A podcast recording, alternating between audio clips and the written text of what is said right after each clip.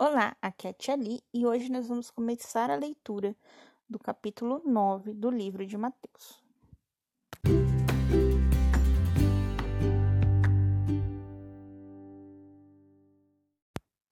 Bem-vindos aos Novenáticos Kids e hoje nós vamos começar a leitura do capítulo 9 do livro de Mateus. Santo anjo do Senhor, meu zeloso guardador, se a ti me confiastes a piedade divina, sempre me rege, guarde, governe e ilumine. Amém.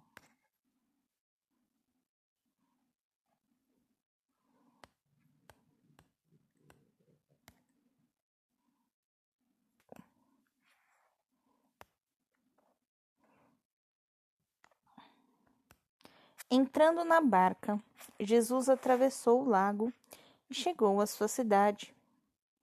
Trouxeram-lhe então um paralítico deitado numa cama. Naquela época não existia cadeira de roda, tá, gente? Então a cama é como se fosse uma, uma maca de hoje em dia, tá bom?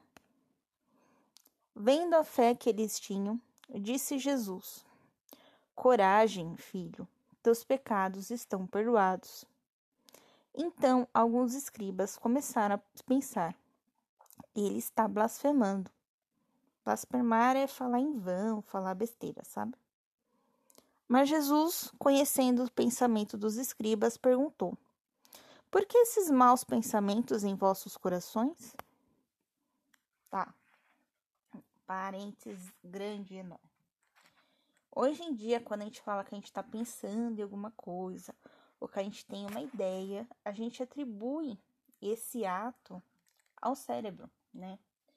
Que hoje em dia a ciência já provou pra gente que é o cérebro que processa as informações que a gente obteve durante o dia. É no cérebro onde fica, tem um espaço chamado memória, né? E é o cérebro que tem um outro espaço chamado desenvolvimento, né? E aí nesse espaço de desenvolvimento, aí tem desenvolvimento é, das ciências exatas, o desenvolvimento das ciências humanas, das biológicas, é, dos idiomas, das artes, é, da criatividade, enfim, vai. Aí seriam as partes do cérebro e seria outro, outro podcast, né? Muito bem.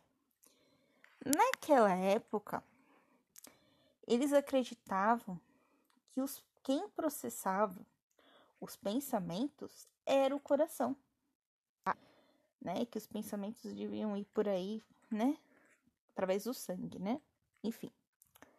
Então, eles pensavam, né, que os pensamentos eram processados no coração. Então, ah, quando eles falavam que a pessoa precisava memorizar alguma coisa, né?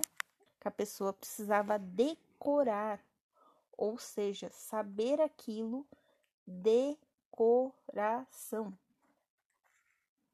Guardar aquilo no coração, ou seja, memorizar aquela informação, certo? Então, muito bem. Voltando, versículo 5. Ora, o que é mais fácil dizer?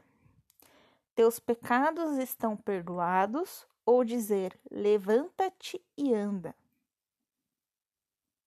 Pois bem, para que fiqueis sabendo que o Filho do Homem tem, aqui na terra, autoridade para perdoar pecados, ele ora para o paralítico e diz: Levanta-te, toma tua cama e vai para casa.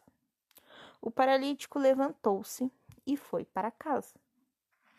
Diante desse fato, a multidão ficou com temor e deu glória a Deus por ter concedido aos homens tal poder. Então aqui a gente vê Jesus curando um paralítico, né? E os escribas duvidando é, daquilo que Jesus fez. E é, a partir do pecado, né? Não sei se eu já contei para vocês, mas na época dos judeus, eles contavam o pecado por um bode. Depois eles sacrificavam esse bode e ofereciam alguns sacrifícios para que Deus perdoasse eles. E aqui Jesus está mostrando que isso não é mais necessário. A partir do momento que você conta os seus pecados para Jesus, ele mesmo e ele te exige sim um, sacrifício, né, que a gente chama de penitência, né? Mas não é assim, um, mate um cordeirinho, não. É, reze, né, tais e tais orações, né? E ofereça essas orações pelo seu perdão. Ou você deve é, fazer tal coisa, né? E oferecer. No caso, seria uma esmola. No caso, tem outros que. Como eu vou dizer? É outra situação, né? Tipo. Enfim. São várias e, e várias tipos de penitência que o padre pode aplicar, né? E o padre, quando ele está na confissão, ele é personas Christi, né? Ele está representando ali Jesus Cristo, tá bom? Versículo 9. A boca saindo dali, Jesus viu um homem chamado Mateus, sentado à banca de impostos. Tá? Essa banca de impostos era como se fosse um banquinho e uma cadeira, uma mesa, vai?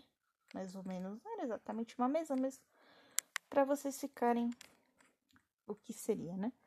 Seria o quem já foi na feira, né? Seria mais ou menos é, aquelas ai, aquelas barracas, né? Que o povo fala que tem na feira.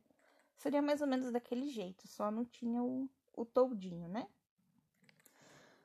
Enfim, então aí seria a banca e disse-lhe: Segue-me. Mateus se levantou e seguiu Jesus. Tá, mas o que Mateus estava fazendo sentado na banca de impostos, né? Mateus, ele era o cobrador de impostos, né? Então ele ficava ali na banquinha e via quem pagou, quem não pagou imposto, é, se estava devendo alguma coisa, né? E ficava ali cobrando. Depois ele entregava aqueles impostos, né, a Pôncio Pilatos, que era o representante tanto de Herodes quanto de, de César Augusto na, ali em Jerusalém. Né? Ele era como se fosse um prefeito, né? Vamos assim dizer. Muitas aspas, né? Mas para vocês entenderem, era como se fosse um prefeito. Ver quanto tempo a gente já teve. Nossa, oito minutos. Amanhã a gente continua, tá? Lendo o capítulo 9 de Mateus. Um beijo, um abraço, que a paz de Jesus esteja com você e o amor de Maria.